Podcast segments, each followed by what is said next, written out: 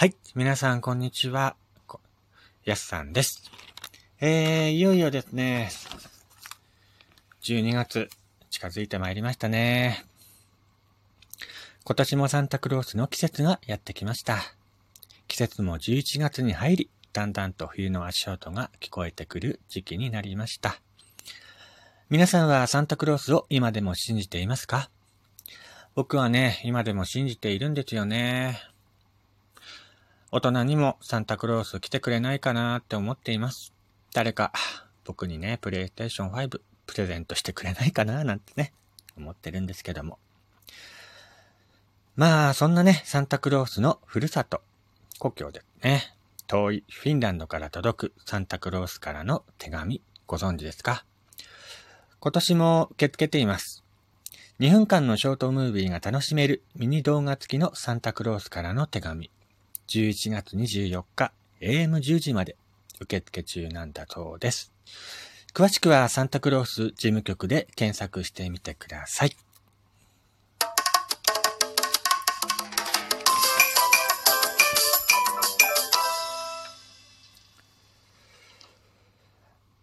はい。改めまして、こんにちは、こんばんは。やすさんです。えー、岩手でアナログイラストレーターをしております私がね、ゆるっといろんなことを語っていくラジオ番組、やすさんのゆるっとラジオ、今回もよろしくお願いいたします。ということでね、今回は、えー、去年もね、お話ししたかと思うんですけども、サンタクロースの話をしようかなと思います。えー、先ほど言いましたサンタクロースからの手紙。フィンランドの北部ラプランド地方の主要都市、ロバニエミ市内にあるサンタクロース村から届く手紙なんですけども、こちらのサンタクロース村はご存知でしょうか？えー、サンタクロースポストオフィスとかね、カフェやお土産、ショップなどがありまして、村は一年中クリスマスムードに包まれている村です。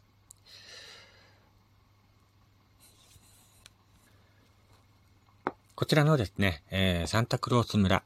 フィンランド、ラップランド地方のロバニエミ市内中心街から北へ8キロの北極園内にあります。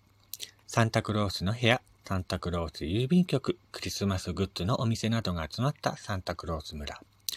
サンタクロースの部屋では、遥か遠く、コバトゥーツーから毎日やってくるサンタクロースに会うことができます。サンタクロース郵便局では毎日世界中の子供から届く手紙に囲まれてえー、ツーツーというね、サンタクロースのお手伝いをする妖精がいるんですけども、その妖精が働いています。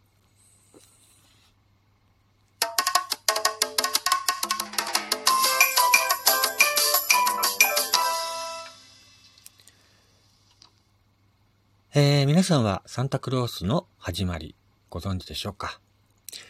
?4 世紀現在のトルコに実在した聖人、セント・ニコラウスがモデルとされています。不幸な人々を助けるために様々な奇跡を起こす庶民の味方として親しまれていました。貧困のために身売りをしようとした娘の家の煙突へ金貨を投げ入れ、その一家を助けたという伝説は、その後サンタクロースの原型となったと言われています。サンタクロースのふるさとというか出身地は、えー、どこだと思いますか？北極ですね。1920年代、アメリカに伝えられています。そこで、まあ、北極圏にあるね、フィンランド、ラップランドであると考えられるようになりまして、えー、そちらからですね、えー、っと、サッカー、1927年頃からかだったかな。サンタクロースの正式な、えー、ふるさととしてね、制限したと言われています。フィンランドの美しい町、ロバニエミ、サンタクロースが村があるラップランド地方の主要都市ロバニエミでは、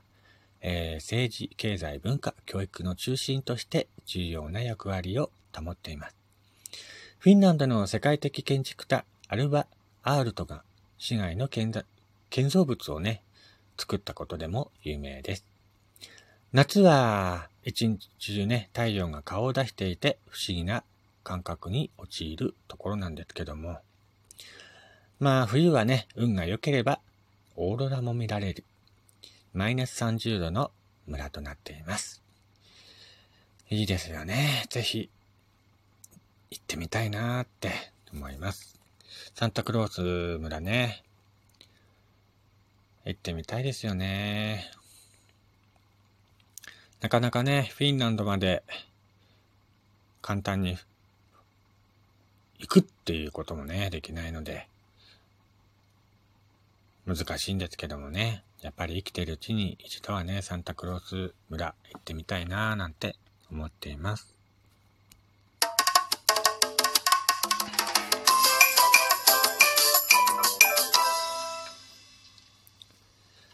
えー、なかなかね、フィンランドにあるサンタクロース村までは行くのが大変だと思っている皆様。えー、日本にもね、なんとサンタクロース村があることはご存知でしょうか？北海道十勝にある広尾町にあるサンタクロース村。えー、サンタクロースのね、えー、ふるさとが認めた国外初日本で唯一のサンタランドです。サンタランドなんですけども、こちらのサンタランドはサンタの世界が持つ愛、夢、ロマン、憧れ、優しさがあり、いつまでも誇らしさや思い出が育つ街であり、そそれぞれの時代や人、地域によって具体的なイメージが異なります。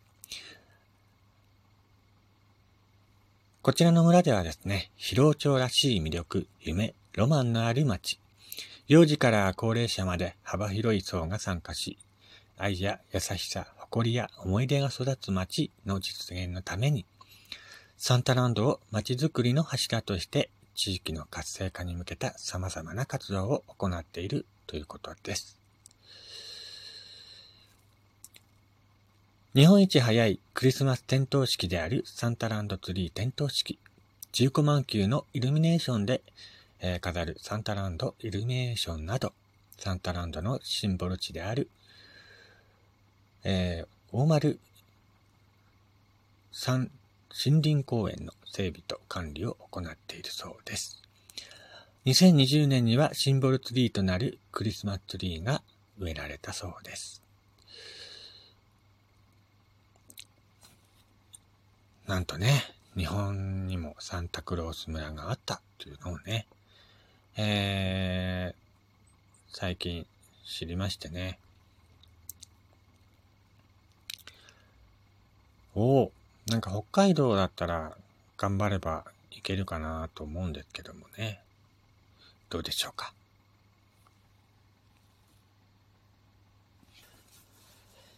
まあ、いつの時代もね、サンタクロース、いるんじゃないかなって。今の子供たちはどうなんでしょうね。サンタクロースとかそういうのを信じているんでしょうか？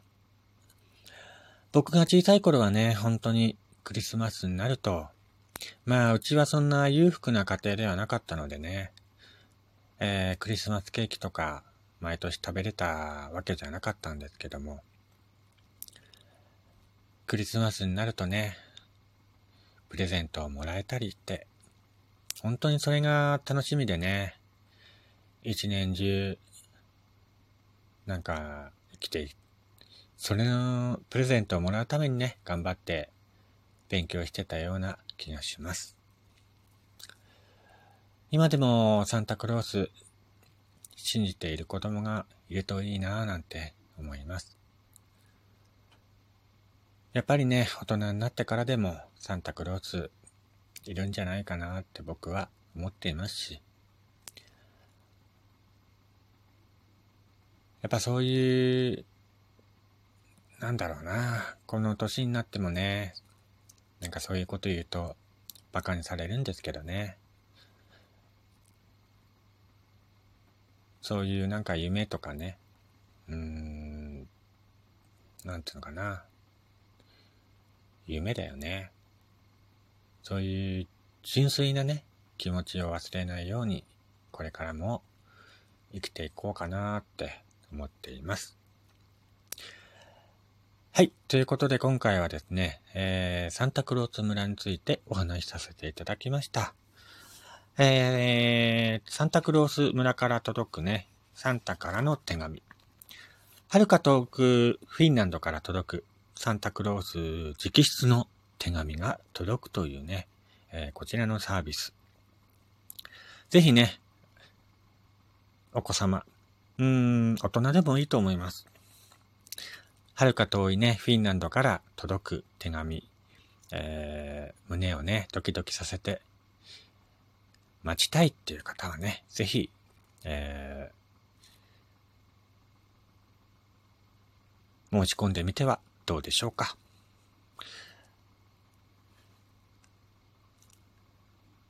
それでは、えー、今回のやすさんのイルトラジオ、サンタクロース村についてお話しさせていただきました。それではまた次回お会いしましょう。